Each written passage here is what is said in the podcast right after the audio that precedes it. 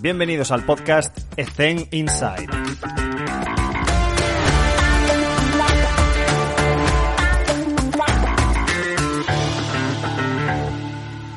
Muy buenas a todos y bienvenidos un día más a Ethen Inside. Hoy está con nosotros Rodrigo del Campo. Rodrigo, ¿cómo estás? Muy buenas, Alex. ¿Cómo estás? Yo muy bien, ¿tú? Muy bien, con ganas de charlar contigo un ratito.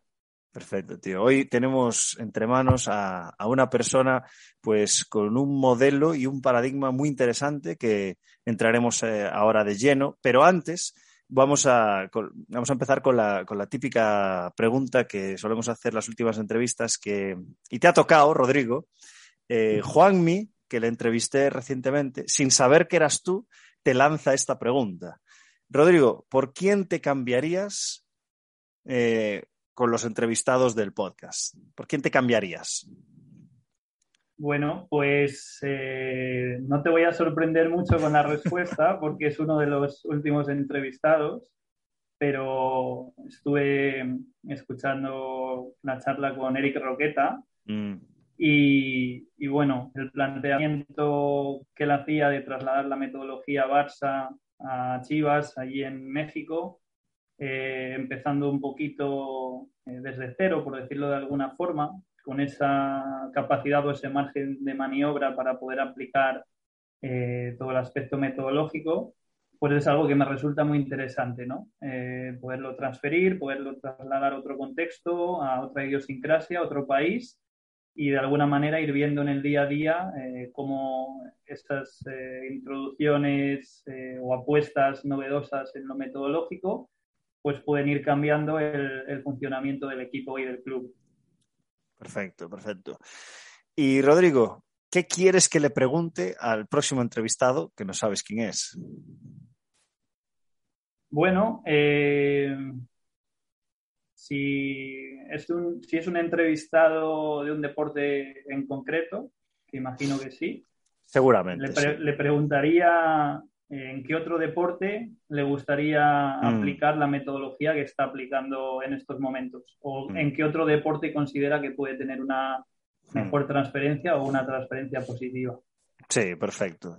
A, pesar de no estar en algún deporte, nosotros siempre tenemos alguna afinidad por algún deporte. O sea que genial. Pues la próxima entrevista empezaremos con esa, con esa pregunta. Vale, Rodrigo, entramos de lleno. Eh, cuéntanos un poco tu historia para que entremos en contexto. Bueno, voy a tratar de ser breve. Eh, soy graduado en Ciencias del Deporte. La verdad es que en los últimos años eh, toda mi vida ha girado en, torno al deporte, eh, desde el aspecto de la preparación física, desde el aspecto también más de la investigación, con temas de detección de talento, con temas de rendimiento. Y bueno, he ido haciendo muchas cosas por el camino. Eh, tuve la suerte de estar dirigiendo un grupo de investigación en la Universidad Europea Miguel de Cervantes, donde ahí empezamos un poquito con el gusanillo en cuanto al análisis observacional y al tema de detección de talentos en fútbol. Después estuve dirigiendo durante tres años una entidad que se Edubic Inspira Sport, en la que trabajábamos con programas de acompañamiento integral a los deportistas, con formación, eh, todo el aspecto metodológico, pero también muy enfocados en categorías inferiores, también en aspecto social. Y los últimos años eh, creé mi propia empresa de consultoría deportiva, que es Sport Talent Innovation, en la que nos hemos dedicado un poquito a la consultoría, a poder asesorar a clubes, a federaciones en el ámbito formativo, en el ámbito de desarrollo del talento y eso me ha permitido también eh, tener un poquito de tiempo en estos últimos meses, en estos, eh, yo concretaría los últimos dos años, para hacer una investigación más exhaustiva en torno a la neurociencia en el deporte del fútbol, eh, con esa inquietud de poder generar modelos que puedan ayudar ¿no? al trabajo diario de los futbolistas y es un poco en, en, el punto en el que estoy ahora, ¿no? Con, con, un nuevo modelo integrado que estoy planteando, con un nuevo paradigma que, que, creo que se puede aplicar en el día a día del staff y que, ¿por qué no decirlo, no? Eh, considero también que es eh, un punto de inflexión y, es el momento de, entrar al ruedo y es el momento de, volver al día a día de un equipo de fútbol eh, después de haber estado viendo los toros un poquito desde la barrera en los últimos años. Entrar de lleno al barro. Em, Rodrigo, modelo de sincronicidad afectivo-cognitiva. ¿Qué es esto?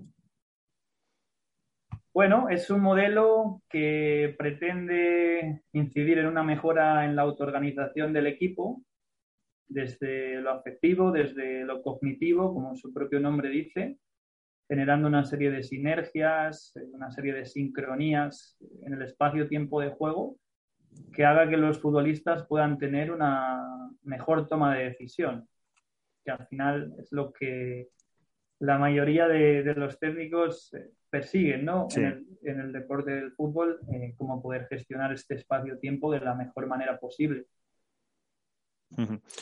Y, aquí tengo una, duda, porque el primer concepto que comentaste de autoorganización lo escuché por primera vez en el Master CD. Y, y me gustaría hacerte la misma pregunta que le hice a John Sule, que autoorganización, vale, tenemos que plantear tareas en las cuales pues haya cierta incertidumbre y nosotros dar ciertas pautas, corrígeme si me equivoco, ¿eh, Rodrigo, ciertas pautas para que se desencadenen procesos que tengan que ver con el modelo de juego, pero sin dar tanto feedback. Pero mi pregunta es, ¿qué nivel mínimo deben tener los deportistas para poder aplicar este modelo que, bajo mi punto de vista, requiere de mucho conocimiento del juego? para que no se den mecanismos que, no deseamos. ¿Me entiendes? Entonces, ¿qué nivel mínimo deberían tener? Eh, en este caso estamos planteando este modelo o este paradigma de, sincronicidad desde la autoorganización enfocado al eh, alto rendimiento. Hmm. ¿vale? Eh, un club de élite, un club profesional, pero bien es cierto que si nos vamos a categorías inferiores, a los procesos formativos, eh, es algo que tenemos que ir viendo de manera muy gradual, ¿no? Hmm. Eh, como bien has dicho, Alex, eh, se trata de generar esos contextos en los que pueda aparecer un programa motor que el, deportista vaya almacenando para tener un registro amplio de, de respuestas a la hora de tomar decisiones en competición o en el día a día del entrenamiento pero eh, creo que debemos abordar a los deportistas con sus propias particularidades y sus singularidades, ¿no? Eh, cumplir con ese, con ese principio y poder trabajar de manera un poquito más individualizada en las etapas formativas para ir eh, gestionando estos entornos o estas modificaciones del entorno para que aparezca el comportamiento autoorganizativo, pero teniendo en cuenta el desarrollo madurativo y cognitivo que tenga el futbolista. Y a nivel práctico, ¿cuándo intervienes? ¿Sabes? Porque si estamos buscando la autoorganización, ¿en qué momento entras y dices, mira, esto no? ¿Sabes? esto es lo complicado. Bueno, eh, yo lo que planteo a través de mi modelo es que de alguna manera eh, esta autoorganización la podamos buscar desde tres aspectos fundamentales de trabajo que sería el entrenamiento de la neurociencia del corazón, que es lo que yo llamo la coherencia cardíaca, mm. el entrenamiento sensoperceptual y también el, propio entrenamiento de la representación ideomotora. ¿no? Eh, todo ello va a favorecer un estado de sincronicidad, un estado en el que podríamos hablar un poco del, famoso flow, ¿no? o ese mm. estado óptimo eh, de activación que tiene el futbolista, para poder tener un mejor registro, un mejor acceso a, esa toma de decisión de forma autónoma, ¿no?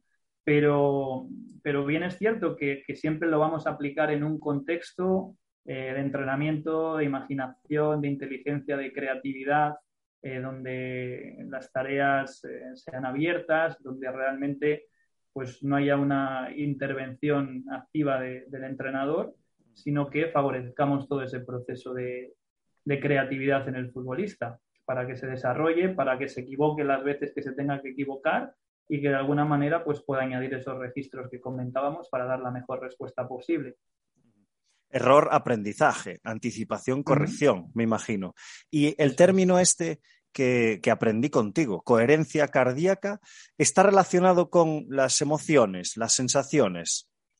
Sí, es, eh, digamos que es el estado en el cual eh, tenemos un corazón en coherencia, estamos accediendo a, ese estado óptimo eh, de activación, de flow, en mm. el que no aparecen tanto los saboteadores ¿no? a la hora de, tomar esa decisión, a la hora de relacionarnos, a la hora de, producirse la cohesión de grupo. Y, eso es lo que se representa con ese término de coherencia. ¿no? Vale. Vale, vale, vale. Eh, para, los que no lo sepáis, eh, Rodrigo tiene un, artículo sobre, sobre, este modelo en Fútbol Revolucionario.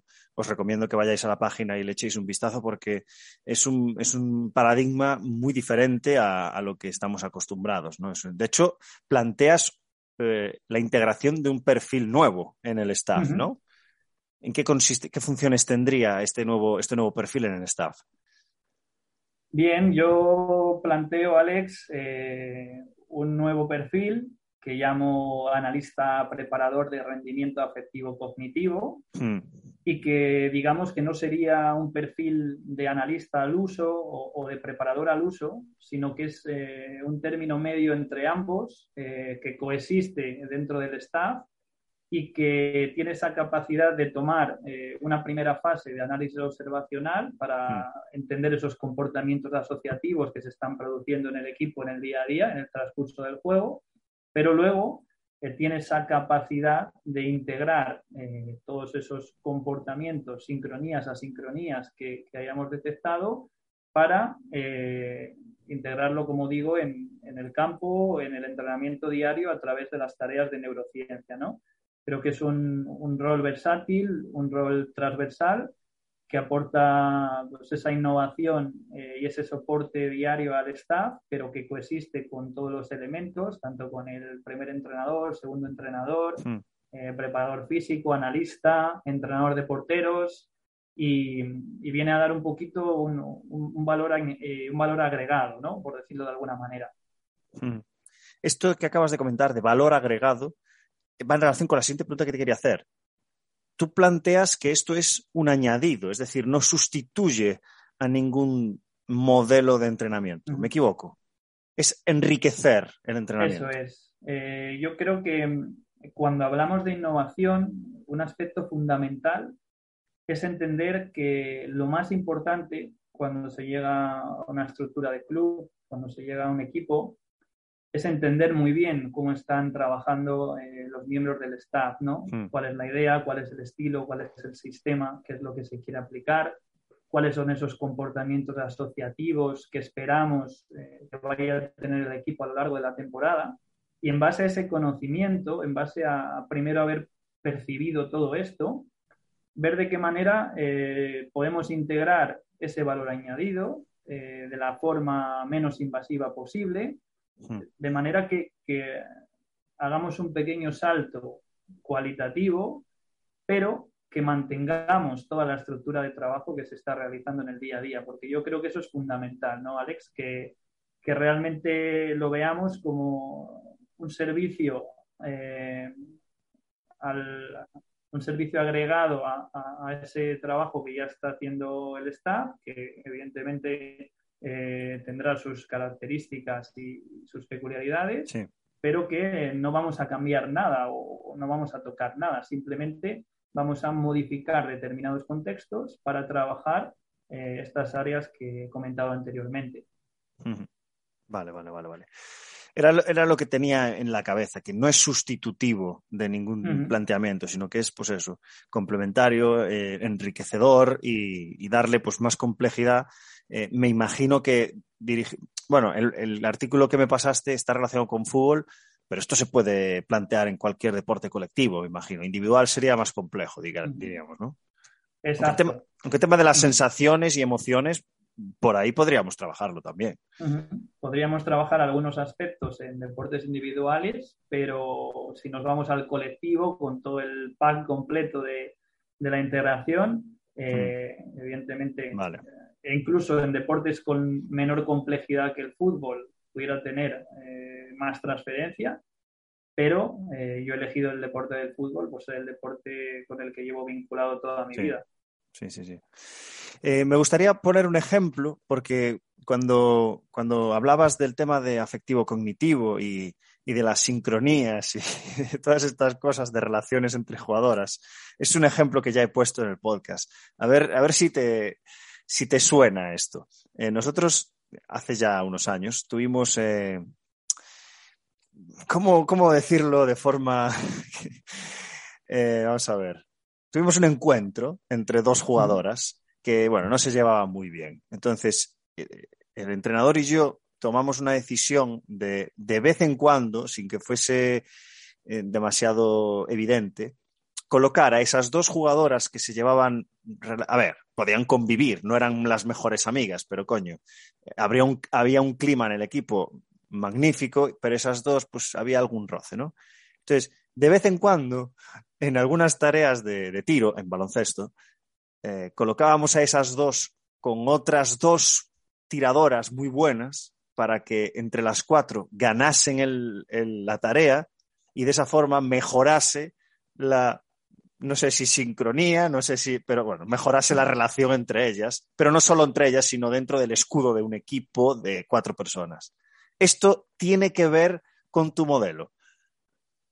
Eh, habría una parte que tendría que ver, eh, porque este modelo siempre lo integramos en ese contexto de entrenamiento socioafectivo, ¿no? Que haya eh, buenas relaciones, que haya juegos entre, entre los futbolistas o entre los deportistas, pero eh, hay un planteamiento que es más científico, que es más metafísico, ¿no? Que realmente es cómo eh, determinados ejercicios de tempo, determinados ejercicios rítmicos o, intuición aleatoria y demás características que podríamos abordar pueden influir en esa mejora de la sincronicidad entre eh, los deportistas.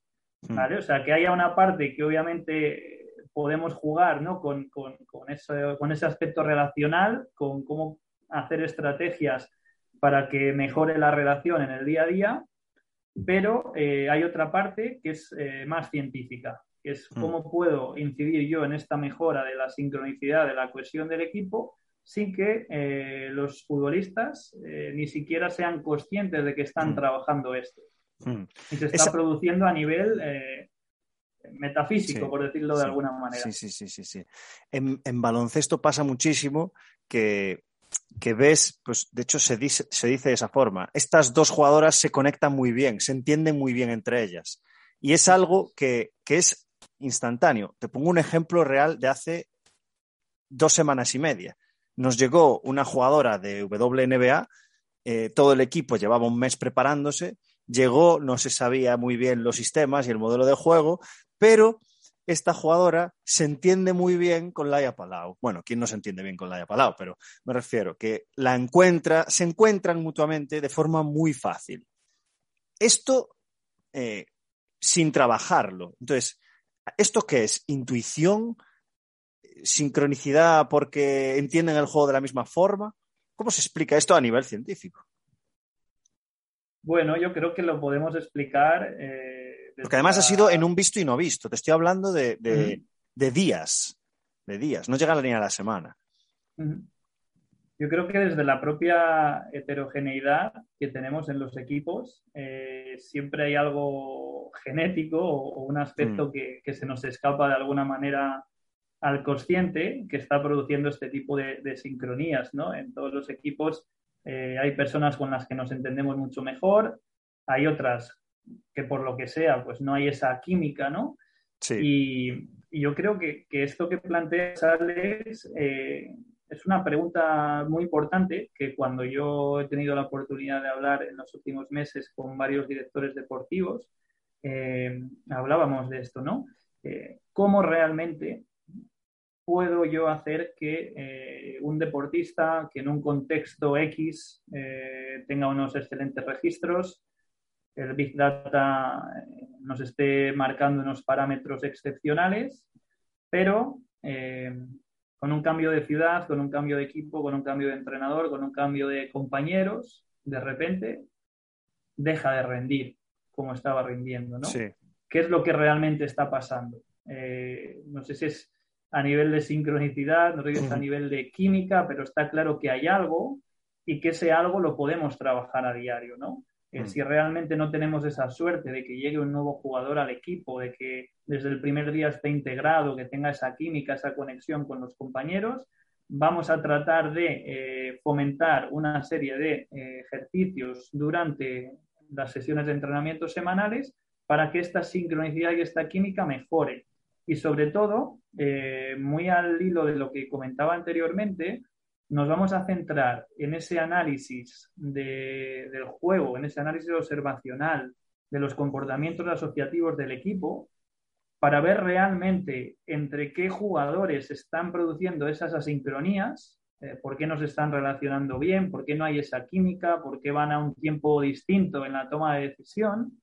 Y vamos a trabajar especialmente y específicamente con ellos a lo largo de la semana para que de cara al próximo partido, en esas relaciones que el cuerpo técnico está planteando, eh, podamos tener un mejor despliegue, podamos tener una mejor sincronía. Entonces, esto que, esto que comentas, Alex, es la clave, pero claro, cuando no nos viene de serie, cuando no tenemos esa suerte de que hay una química innata, eh, nos toca de alguna manera trabajarlo para, para que podamos mejorarlo. Tenemos el por qué, tenemos el qué, nos falta el cómo. Eh, Rodrigo, ¿podrías darnos algún ejemplo real o no, real o no, de, cómo se, de cómo deberíamos configurar las tareas para que se den, para que se den no, porque entiendo que es muy difícil, pero para favorecer un entorno en el cual se puedan dar en un futuro estas sincronías que no existen en este momento o no están tan pulidas. Vale, pues partimos de un trabajo en base a la neurociencia siempre con ese aspecto senso-perceptual presente, eh, con el añadido de la representación idiomotora bien trabajada, con las últimas investigaciones eh, a, nivel de, a nivel científico. Y a partir de ahí, en ese contexto en el que estamos trabajando desde una mejor organización aferente del movimiento, añadimos unos ejercicios que van a tener la característica principal de eh, ser ejercicios que conectan al equipo en tempo, que conectan al equipo en ritmo, o bien eh, que generan la capacidad del futbolista para tener una capacidad de anticipación intuitiva de forma aleatoria o incluso jugando con, ejercicios en ausencia de visión. Hmm. ¿Por qué hacemos esto? Porque la ciencia a día de hoy eh, nos está diciendo que hay una conexión intuitiva entre el corazón y el hemisferio derecho cerebral, que ahora lo podemos abordar más específicamente porque es, una pasada, hmm. que, es susceptible de, de, ser trabajada en el entrenamiento diario y que lo que va a hacer es generar esta sincronicidad entre los miembros de un equipo, ¿vale? Eh, se han evidenciado cambios eh, en el VRC, en la variabilidad del ritmo cardíaco, en función de las emociones. Se ha evidenciado que hay una, un acceso a una anticipación intuitiva del corazón y el cerebro en la toma de decisiones. Y se ha evidenciado que los corazones de un equipo que comparten un espacio, que comparten un objetivo en común, eh, pueden llegar a sincronizarse, lo que se llama comunicación intuitiva, ¿no? Entonces, todo esto lo vamos a trabajar integrado en las tareas de entrenamiento, de manera que estamos, eh, estemos sometiendo al equipo a un ritmo y a un tempo de manera unísona y que de esta manera eh, nos acerque un poquito más a la concepción del equipo como una perfecta orquesta en armonía, ¿no? en el que vamos tocando las teclas adecuadas mm, mm. y, los miembros van haciendo un despliegue con, con, fluidez y armonía en el terreno de juego me, has hecho recordar a, una charla que me cambió un poco la forma de plantear tareas de Ettore Messina, que decía read and react, que es lee y reacciona. Porque la mayoría de la gente imagina y después reacciona. ¿Sabes? En plan, creo que me van a... No, no crees nada. Lee y luego reacciona. Luego se planteó eh, el tema de antes de leer tienes que saber percibir los estímulos y tener una atención selectiva para saber a qué prestar atención para después leer, interpretar y reaccionar. Y ahora tú me planteas que antes de eso hay una intuición. Me explota la cabeza. Eh, o sea, por favor, necesito un ejemplo. ¿Cómo trabajo la intuición de mis jugadoras? Porque yo lo que tengo en mi cabeza es experiencia. Eh, conseguir más volumen de experiencia, de competición, de, práctica eh, en situación estresante y las situaciones simuladas preferenciales. Pero intuición, no, no, lo entiendo. ¿Cómo trabajo la, intuición de, mis jugadoras? O en el fútbol, ¿eh? O sea, en el fútbol. Venga, va, ejemplos, va. Te voy a dar dos ejemplos, Alex, eh, a ver si, si, nos pueden servir, ¿vale? Venga. Eh, en una tarea de posesión, en fútbol, por ejemplo, con rondos, eh, vamos a poner que tenemos cuatro rondos simultáneos en los que están trabajando cuatro jugadores en cada uno de ellos. Dentro de estos rondos estamos haciendo un ejercicio de pase y movilidad al centro, ¿vale? Constante movimiento. Y luego vamos a plantear un rondo central que es el que va a ser el eje principal de, los cuatro rondos que tienen alrededor, ¿vale? Bien, este rondo principal, este rondo que estará en el centro, eh, va a generar este trabajo, este ejercicio, en base a un ritmo, que puede ser un ritmo lento, puede ser un ritmo medio, puede ser un ritmo avanzado en cuanto a la circulación de balón, de manera que ellos van a tener la capacidad aleatoria de eh, poderlo plantear, ¿vale? El equipo va a saber que tenemos tres ritmos de trabajo y en ese rondo central van a estar eh, fluctuando entre una serie de ritmos en el juego. Los otros cuatro rondos del exterior van a estar haciendo el mismo trabajo de manera que eh, con esa atención, con la visión periférica, estén atentos al rondo central y estén coordinándose para que eh, sin hablar, sin posibilidad de decir en voz alta ha habido un cambio, estamos eh, modificando el ritmo, todos los eh, elementos exteriores, todos los rondos exteriores puedan ir en fluidez al unísono con el rondo central, ¿vale? Hmm. ¿Qué pasaría si trabajamos esto, Alex?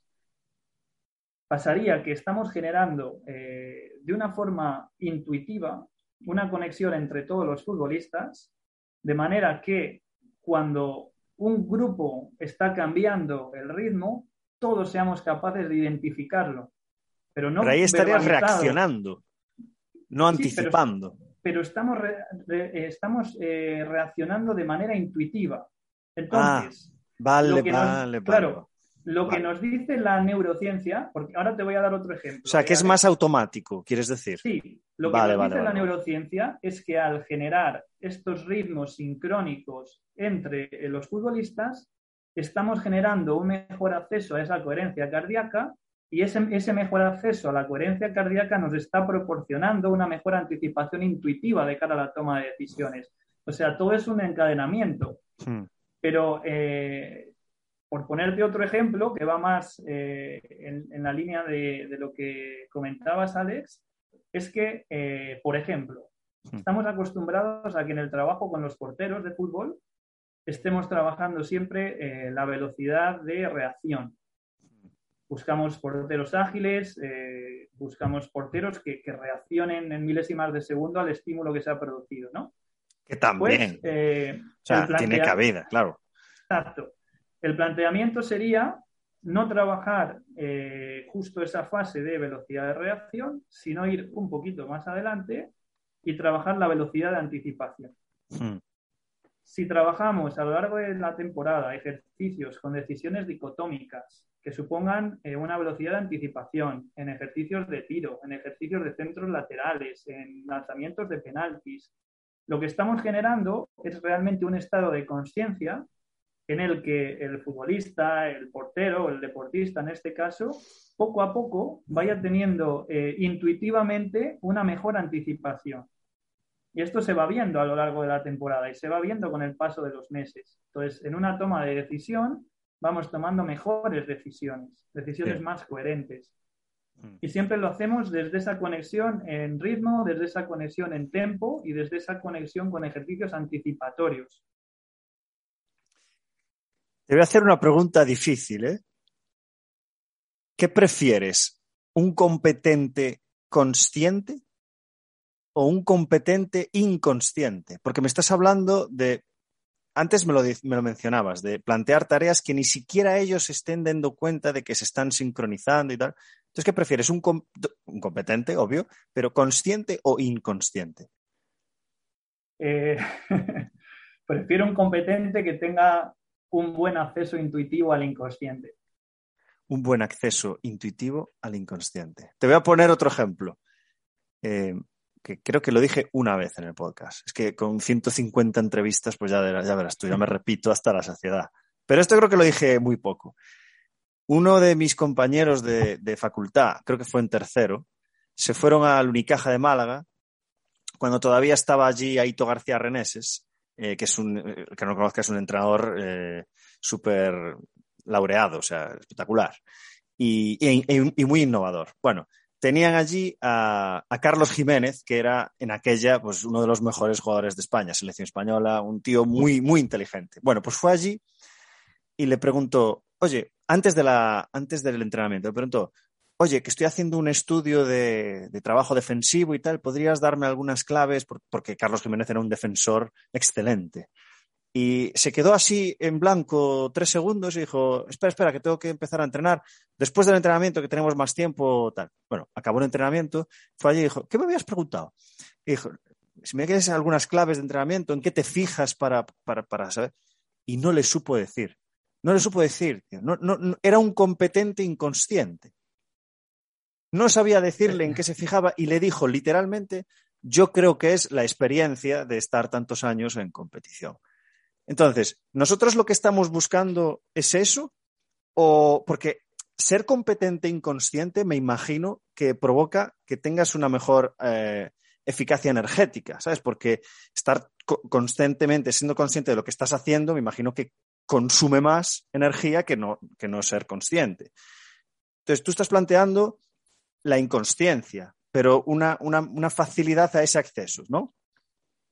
Claro, digamos que, que, lo que yo estoy planteando es un continuum entre ese proceso inconsciente con el primer paso del consciente, con, con lo senso perceptual al inicio de esa organización aferente, eh, que es, digamos, ese paso que la ciencia a día de hoy, a través de los correlatos neurales, no es capaz de explicar ¿no? cómo se produce hay indicios, eh, se habla de que hay un proceso previo, eh, ya hablaba eh, Antonio Damasio con, los, con, la teoría de los marcadores somáticos sobre esto, mm. pero a día de hoy nadie explica qué es lo que pasa realmente, cuál es el ensamblaje en el cerebro para ese, esas milésimas de segundo en la que el deportista puede realizar eh, un gesto, puede marcar un gol eh, sí. sin ni siquiera ser consciente que lo está sí. haciendo porque eh, muchos hablan de automatismos, ¿no? Pero, pero bueno, eso, eso sería una parte, hablar de, eh, de los programas motores, de la memoria programática, de cómo damos respuesta, pero luego estaría la parte del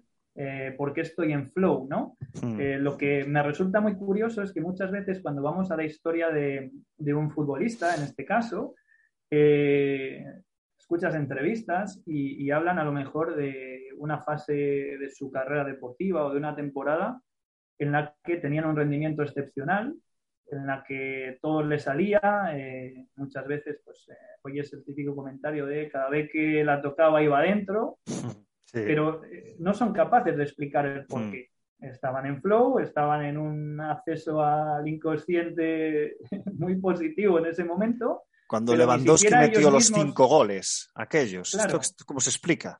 Está en flow. Claro pero luego ellos mismos no son capaces de entender el por qué y no son capaces de repetirlo.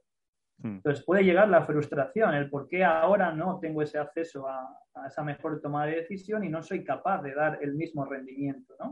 Hmm. Entonces el planteamiento es que vayamos a ese inconsciente, que la neurociencia nos está diciendo que parece que hay una conexión intuitiva entre el corazón y el hemisferio derecho cerebral que tiene mucho que ver en esto en anticiparse a eventos futuros, en anticiparse unas milésimas de segundo antes para poder dar una mejor respuesta anticipativa. Entonces, eh, ese es el planteamiento de trabajo y eso es lo que está marcando este paradigma que, que yo planteo. Vale, vale, vale. Esto es súper interesante, Rodrigo. Eh, ¿podrías, eh, ¿Podrías decirnos tareas que no harías nunca? Imagino que tareas cerradas, tareas sin un objetivo, no sé. Tareas analíticas. Ejemplo, ponme un par de ejemplos, dos, dos ejemplos. Esto no lo haría nunca.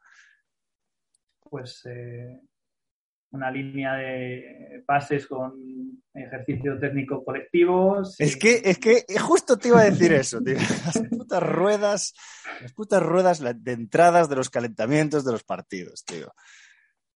No, es que no tiene ni pies ni cabeza.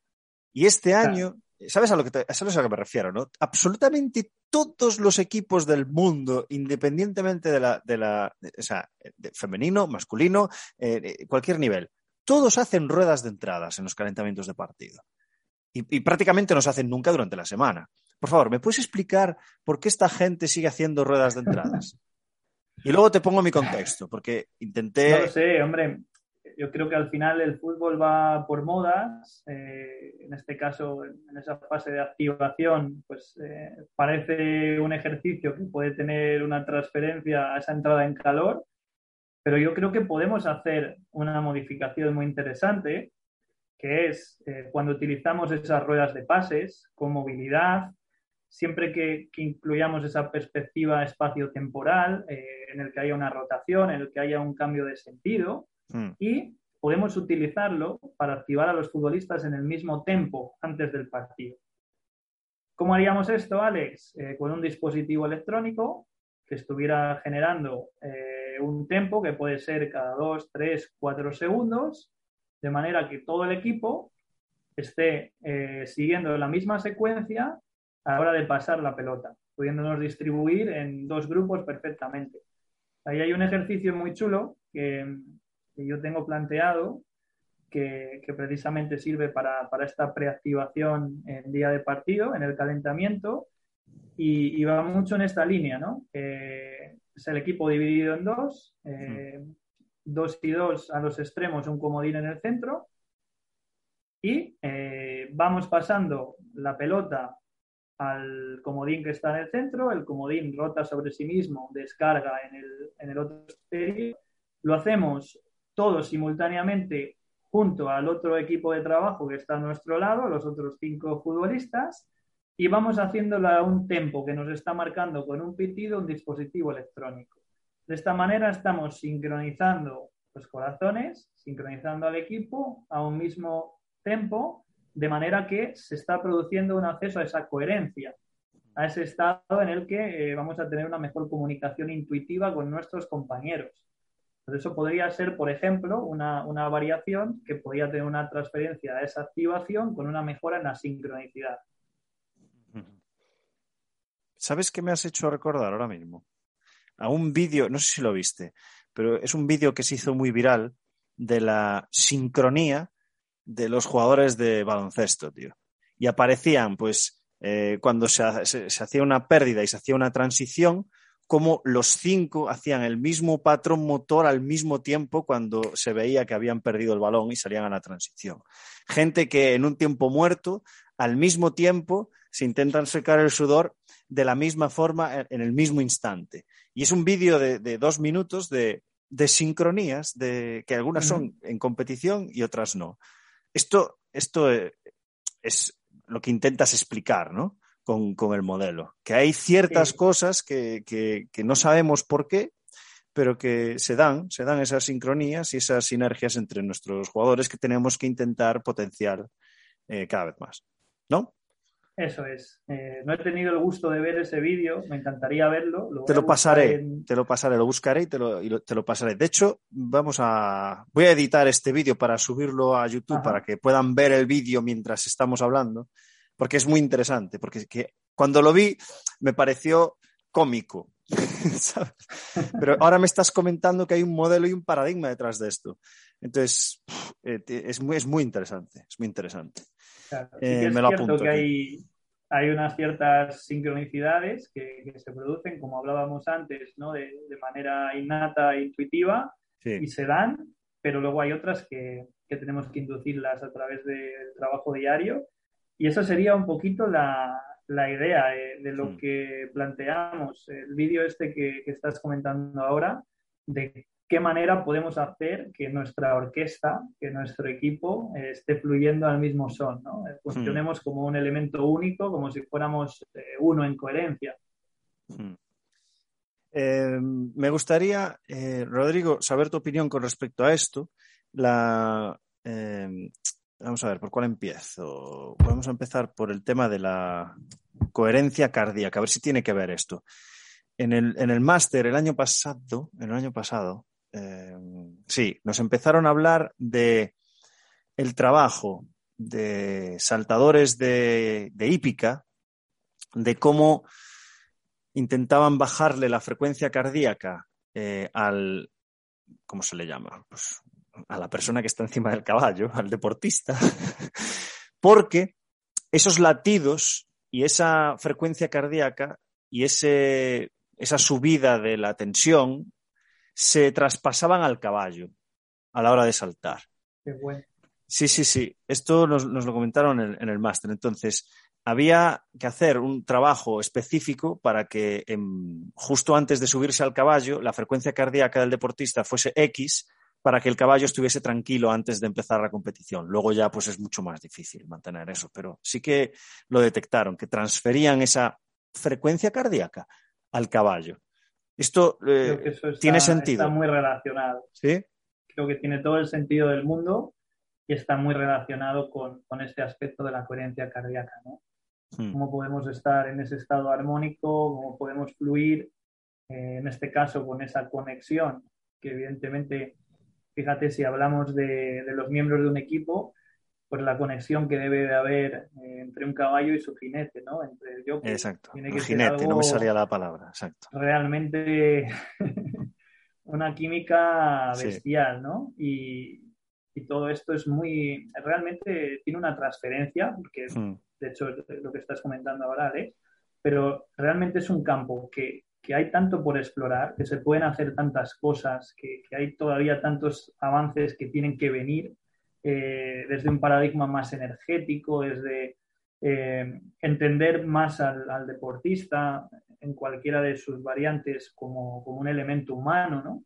Hmm. como un sujeto biológico, entrenando siempre desde la neurobiología y teniendo en cuenta, evidentemente, eh, otros aspectos fundamentales en el día de hoy, como puede ser el Big Data, como puede ser todos los parámetros que, que recogemos en cuanto a, programación de comportamientos de un equipo, pero sin olvidar este aspecto humano, sin olvidar que estamos eh, trabajando con seres biológicos que reaccionan, que su ADN reacciona a todos estos elementos de los que estamos hablando.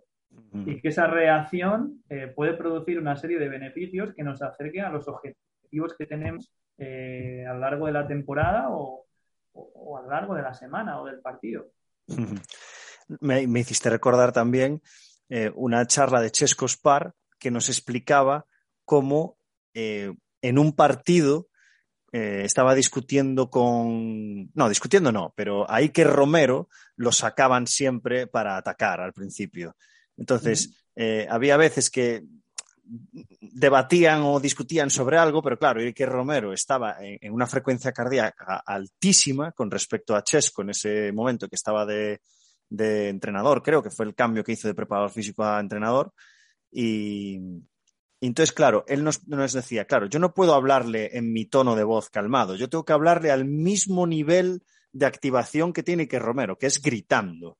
Y que de esa forma había pues una conexión mejor que, que si Ike Romero me está explicando algo gritando y yo estoy en, mi frecuencia cardíaca, digamos, o en mi estado de activación. Y que es mucho mejor irse hacia ahí arriba y hacia abajo, eh, ir, siempre en, el mismo estrato, ¿sabes? No estar en estratos diferentes, porque si no la percepción del jugador va a ser, este tío no entiende el momento en el que estamos. Y nos lo explicaba así. Esto quizás también tiene algo de, que ver con este tema de las sinergias y las, y las sincronías. Exacto. Al final es todo sincronicidad, ¿no? Hmm. ¿Cómo podemos igualar esos estados? Eh, ese estado armónico o no armónico, porque también puede ser un estado de excitabilidad, pero un estado que nos lleve a una mejor cohesión, ¿no? Una mejor, a un mejor transfer de, ese sentimiento, de ese nivel de activación que tengamos en, ese momento, mm. eh, que nos una y, de alguna manera nos acerque un poquito más. Y, Rodrigo, ¿qué opinas de la imaginería motora? ¿La, trabajas? ¿Crees en ella? Sí, creo en ella eh, porque los resultados están ahí mm. a nivel de, representación ideomotriz. ese aumento de la frecuencia cardíaca, esa activación del sistema nervioso periférico, tenemos evidencias de, microactivaciones ¿no? musculares con, con, activación de las fibras intrafusales. Eh, eso está ahí y no podemos darle la espalda, ¿no? Y, hmm. tenemos muchos testimonios de deportistas que han mejorado su rendimiento con la visualización, han logrado calmar, han logrado eh, pues muchas veces evitar esas parálisis por análisis que se producían en el juego, ¿no? Cuando tenían hmm. que, que, pensar a la vez que, que tomaban una decisión rápida y, y que estaba suscitada en, en milésimas de segundo. Entonces, lo que tenemos que hacer es trabajarla eh, de la mejor forma posible, ¿no? Con las últimas evidencias, con un transfer positivo, en un estado de ánimo eh, positivo del deportista, eh, trabajarlo gradualmente, evidentemente, en función de las capacidades que tengan cada uno y trabajarlo en primera persona también, que sea una vivencia personal, que tengamos esa, perdón, esa capacidad de, tener eh, una comprensión de nuestro cuerpo en ese momento, en ese contexto, en ese transfer a, a situación real de juego a la que vamos a llevar al deportista y, y, que de esa manera pues, pues podamos utilizarlo en nuestro beneficio. Me vas a perdonar, Rodrigo, pero es que te voy a poner en otra situación compleja. es que me parece tan interesante que me están apareciendo eh, intento llevármelo más a lo práctico, ¿sabes? Para que creo que así nos, compenetramos mejor, ¿sabes? Porque tú lo explicas fantástico y quiero trasladarlo a lo práctico. Y, esta pregunta no tiene una respuesta correcta, porque hay gente que dependiendo del contexto, pues sí, y dependiendo del contexto, pues no. La pregunta es la siguiente. ¿Relaciones con los jugadores? ¿Sí o no? Es decir, te mantienes un poco distante con ellos para tener tu rol jerárquico. Nosotros somos, como jugadores físicos, somos líderes y, el perfil que quieres crear tú en, el, staff, eh, supongo que técnico, va a ser un, rol de líder. Entonces, ese liderazgo desde el punto de vista más autoritario, entiéndeme, entiéndeme entrecomillado, o, o eres favorable a crear esas conexiones, esas relaciones, para que haya ese estado de flow en, la relación que tenemos con ellos. Yo creo, Alex, que como buen defensor de un modelo de sincronicidad afectivo-cognitiva, eh, no entiendo el rol de preparador físico sin eh, un estar en el día a día de los jugadores, ser cercano, eh, estar eh, preparado para cualquier demanda que puedan tener con total confianza y generando esa propia sincronicidad y esa armonía en el día a día, que es el ejemplo más palpable de lo que luego queremos transferir y ver en el equipo, ¿no? Entonces, modelos autoritarios. Eh, entrecomillado, ¿eh? Entrecomillado. Pero sí. que es cierto que yo he entrevistado a gente en el podcast que tiene un planteamiento, pues pues, pues más, más autoritario, más autoritario. Y quizás en su contexto funciona, ¿sabes? Es decir, ¿qué, opinas? ¿Por qué crees que, esta gente tiene ese paradigma? Quizás por la edad, quizás porque esto es un poco más innovador. ¿Por qué crees que es así? No me digas que es porque a mí me lo enseñaron así. no, yo, a ver, yo soy muy de, tu opinión, Alex, eh, de que nos tenemos que adaptar al contexto, ¿no? Y que no mm. hay un modelo ideal. Eh, todo modelo puede funcionar en base al contexto, a las características, a, los determinados estados de ánimo o los requerimientos puntuales que un equipo pueda necesitar. Mm. Pero eh, dicho esto y, con ese trasfondo, eh, creo mucho más en, en el modelo de sincronía, en el modelo de, apertura de una relación eh, bidireccional diaria, hmm. porque es eh, mi forma de percibir esa relación con el deportista. pero luego creo que no tiene mucho que ver eh, a veces con, con, el tema de edad, ¿no? Simplemente cada profesional se planta un poquito en, en, un perfil, en un paradigma de, de relación con los deportistas, hmm. porque creen que es el que mejor resultado le da y luego sí es verdad que, he tenido la suerte de ver a profesionales que han ido evolucionando, ¿no? Que a lo mejor de un modelo más autoritario han terminado en un modelo mucho más abierto y viceversa, ¿no? Gente que, ha intentado ir de bueno por la vida y al final ha aplicado un poquito más de, mano dura porque, porque no tenía el control del equipo, ¿no? Entonces, bueno, todos, eh, todos los eh, modelos o, estilos de enseñanza en este caso eh, hay que entenderlos en el contexto y, no desde una postura cerrada, ¿no? Pero, mm. pero bueno, yo creo que en este caso, y planteando algo que tiene que ver con sincronicidad afectivo-cognitiva, pues eh, tiene que ir en la línea y tiene que ser el, ejemplo claro de, lo mm. que después queremos en el día a día. Vale, vale, vale, vale, perfecto. Me hiciste recordar otra vez, no, quiero, para ir acabando la entrevista siempre me gusta hacer algo así más personal, pero es que me, hiciste recordar también eh, que creo que aparece en el documental de Last Dance de los Chicago Bulls, como Dennis Rodman explicaba que en las sesiones de tiro, eh, bueno, me imagino que no siempre, pero normalmente en las sesiones de tiro él se dedicaba a rebotear a sus compañeros, eh, haciendo siempre, pues primero con este, luego con el otro, para trabajar la intuición hacia dónde va a caer el rebote de los errores de sus compañeros para, como lo fue, ser un gran reboteador y conocido como un gran reboteador. Pues igual esto tiene que ver con, este modelo, ¿sabes? De, trabajar, eh, de, en lugar de, de, utilizar la tarea para tirar, utilizar para trabajar la intuición o anticiparme a dónde van a caer los balones cuando en competición Michael Jordan tira un tiro, pues normalmente falla hacia allá, entonces me anticipo esto tiene sentido también, ¿no? Creo que Dennis Rodman es el claro ejemplo de un deportista con, una, con un mejor acceso a esa anticipación mm. intuitiva, bien por genética, porque lo lleva innato, bien por ese trabajo, pero esto que acabas de comentar, yo eh, lo trabajaría con todos los equipos de baloncesto del mundo, pero sin lugar a dudas, eh, lanzo una pelota y trato de ir antes de que la pelota rebote al lugar donde creo que va a caer. Sí. ¿Por qué? Porque al, principio, el primer día, la primera semana, seguramente esté como un pollo sin cabeza y sea una decisión aleatoria de 50-50, ¿no? Sí. Pero a medida que vamos avanzando en ese trabajo, estamos forzando, por decirlo de, alguna manera, esa conexión intuitiva, esa hmm. conexión que viene de corazón, eh, hemisferio derecho cerebral, y lo que va a provocar es que con el paso de las semanas, con el paso de los meses, vamos a ver que vamos a mejorar ese porcentaje de acierto. Hmm. Y vamos a ver que de manera innata ese deportista ha incorporado una mejor anticipación intuitiva y eso es palpable y eso es demostrable y eso se pueden publicar artículos científicos. Hmm. Entonces, esta es la idea, Alex, esa es la clave. Trabajar esa anticipación intuitiva, no en el momento que rebote la pelota, sino unas décimas de segundo antes de lo que va a suceder. Hmm. Porque eso nos conecta, nos hace tomar mejores decisiones, eh, nos hace que, no aparezca esa parálisis por análisis que hemos comentado.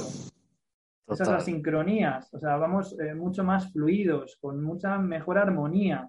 Estamos haciendo un despliegue, un ensamblaje eh, mucho más armónico, que es lo que al final eh, nos hace tener mejores resultados o una mejor toma de decisión. Hmm. Perfecto, tío. Vale, pues vamos con, la última parte, que es así, pues más, más personal, yéndonos un poco, alejándonos de, lo técnico. Rodrigo, si, venga, va, si, si el día tuviese 30 horas en vez de 24, ¿en qué dedicarías las otras 6? O, pues le dedicarías más horas a, lo que tú quieras. Pues esas seis horas yo las dividiría eh, dos horas más para disfrutar de, los míos, mm. dos horas más para disfrutar de la práctica deportiva, tener esa, esas horas que muchas veces nos faltan en el día a día, ¿no? Para, para desconectar, para tener también el, cerebro oxigenado y seguir creando. Mm. Y las últimas dos horas eh, para ampliar la investigación, para ampliar todos los conocimientos en torno a la pasión que nos mueve, ¿no? que es el deporte. Mm. Eh, ¿Series o pelis? Soy más de pelis porque como suelo estar muy ocupado, no me gusta engancharme a series ah. no tengo tiempo para verlas. O sea, el calamar no lo estás viendo, ¿no? No, no, no. pues te la recomiendo porque está muy bien. algún día, algún día. Yo sí que me la vi. Yo, o sea, las noches, eh, ahora mismo no estamos viendo ninguna, pero acabamos de verla hace unos días. Las noches estoy con mi pareja viendo series o pelis. Es, así, o sea, es, es, el tiempo que dedico por la noche. Em, ¿Hay alguna pregunta que me quieras hacer? Si no, eh, continúo, ¿eh? Sí, eh, yo te diría que a bote pronto y en base a lo que hemos comentado hoy en esta charla, eh, ¿qué aspecto tienes ganas de trabajar en el día a día de tu equipo? ¿Con qué te has quedado con ganas de decir, ostras, pues yo esto mañana o pasado lo voy a probar? Estoy empezando a utilizar la imaginería motora este año por primera vez, porque era un poco reacio. La primera vez que lo entendí eh, fue cuando un vídeo que ponía, creo que era Luis Aragonés.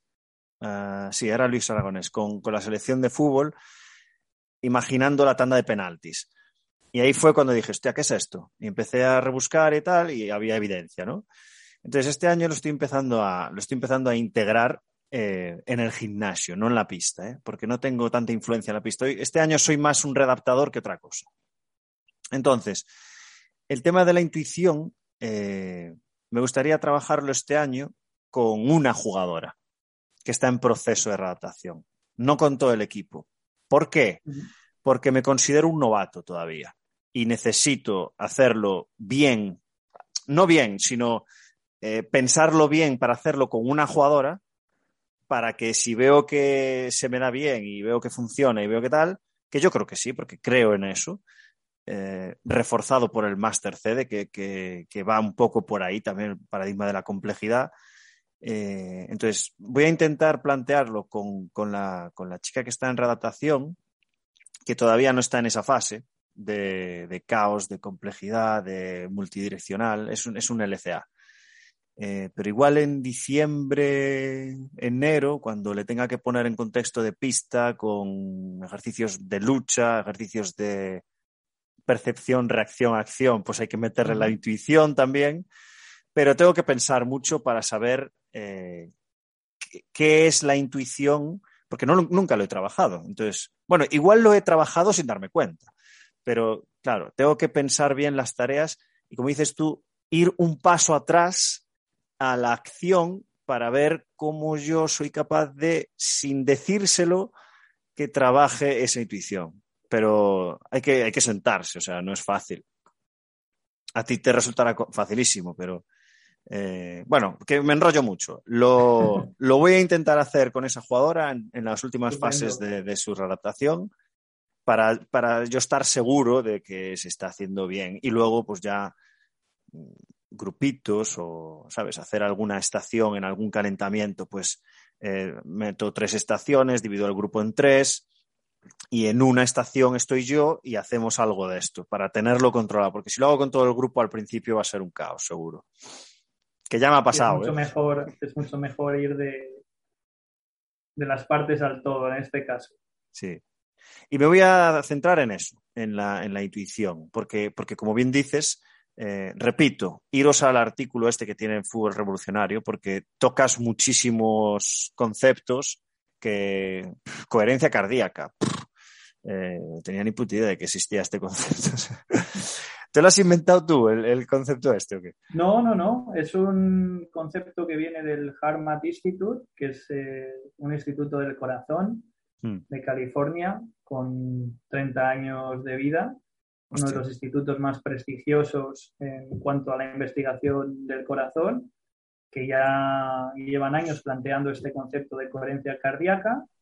En esos aspectos del fluir, de, conseguir una armonía en, la vida diaria, pero que yo he querido tomar e integrar en el día a día de un equipo de fútbol, mm, con mm. sus virtudes, sus defectos, sus eh, complicaciones, eh, porque Claro, ¿crees que vas a tener muchas barreras para, para plantear este modelo?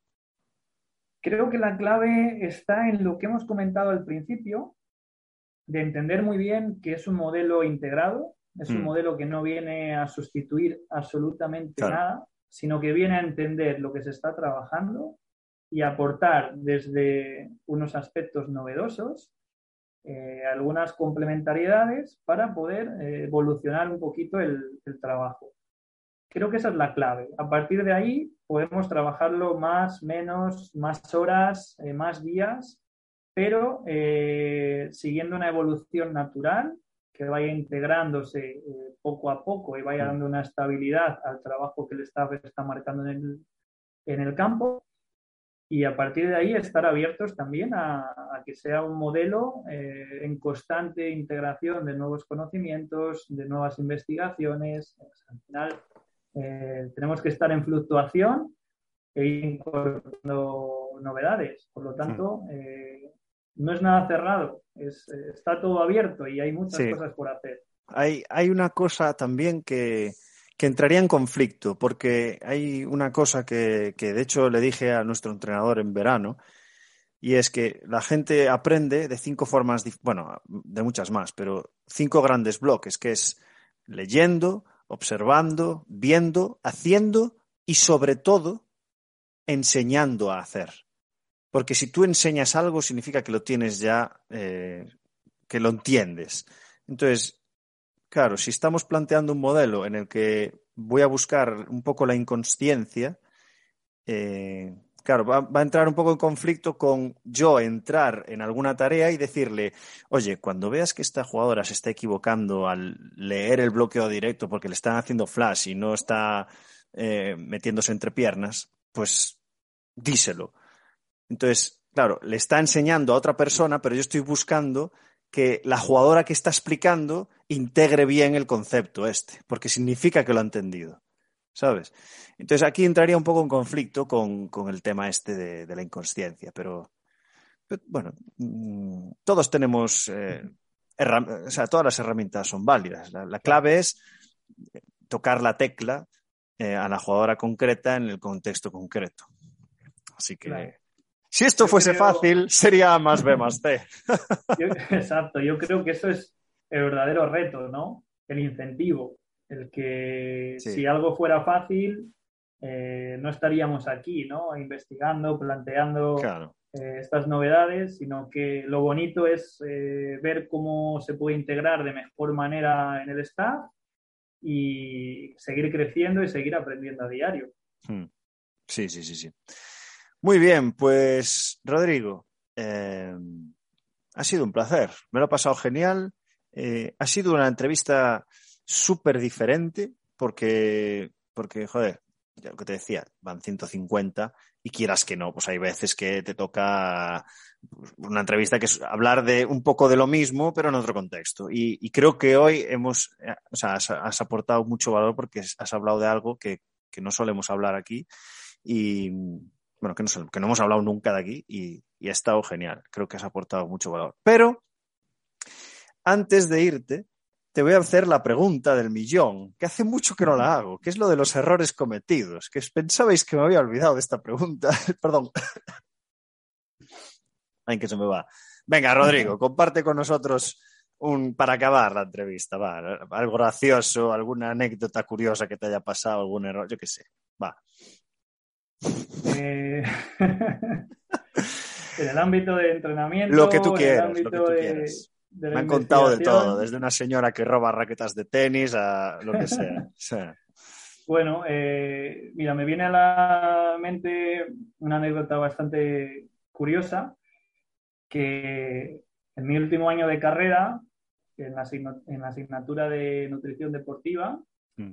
pues eh, de alguna manera debía ceder a ese inconsciente o, o esa automatización de mi cuerpo de, alguna forma, que bueno, con todo el estrés de, haber estado estudiando un examen, con, las horas sin dormir y demás, mm. pues acabé de realizar mi examen después de dos horas, eh, me levanté y entonces en lugar de entregar el examen, pues lo guardé en la mochila y me fui para casa.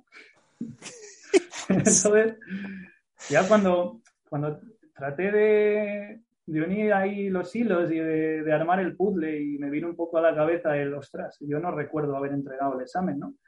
Pues abrí, abrí la mochila y estaba ahí. en ese momento... ¿Cuánto tiempo después? pues como una hora, estando ya en casa. Eh, entonces, bueno, pues Fui un autómata, no sé qué pasó, entré como en un, en un, estado de flow en el que hice cosas sin ser consciente de, la que, de, que las estaba haciendo, ¿no? Y bueno, pues lo que hice es eh, ir un poco con la verdad por delante, ¿no? Eh, ir al día siguiente, hablar con el profesor y comentarle realmente lo que había pasado. O sea, mira, no sé qué ha, qué ha sucedido, pero me he llevado tu examen a casa, ¿no? Eh, ¿Y él se acordaba de que habías estado presente en la clase? Sí, claro, claro, hombre. Y, joder, si es que el examen estaba fenomenal, además. ¿Cómo no? Lo traías de casa. claro. Entonces, eso no ayudaba mucho, ¿no?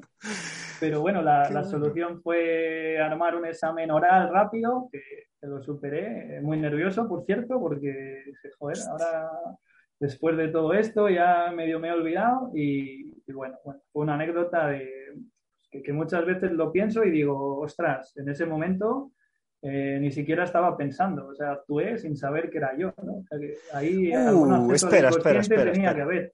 Espera, espera. Eh, te acabo de pillar aquí, ¿eh, Rodrigo? Has cometido un error por ser competente inconsciente.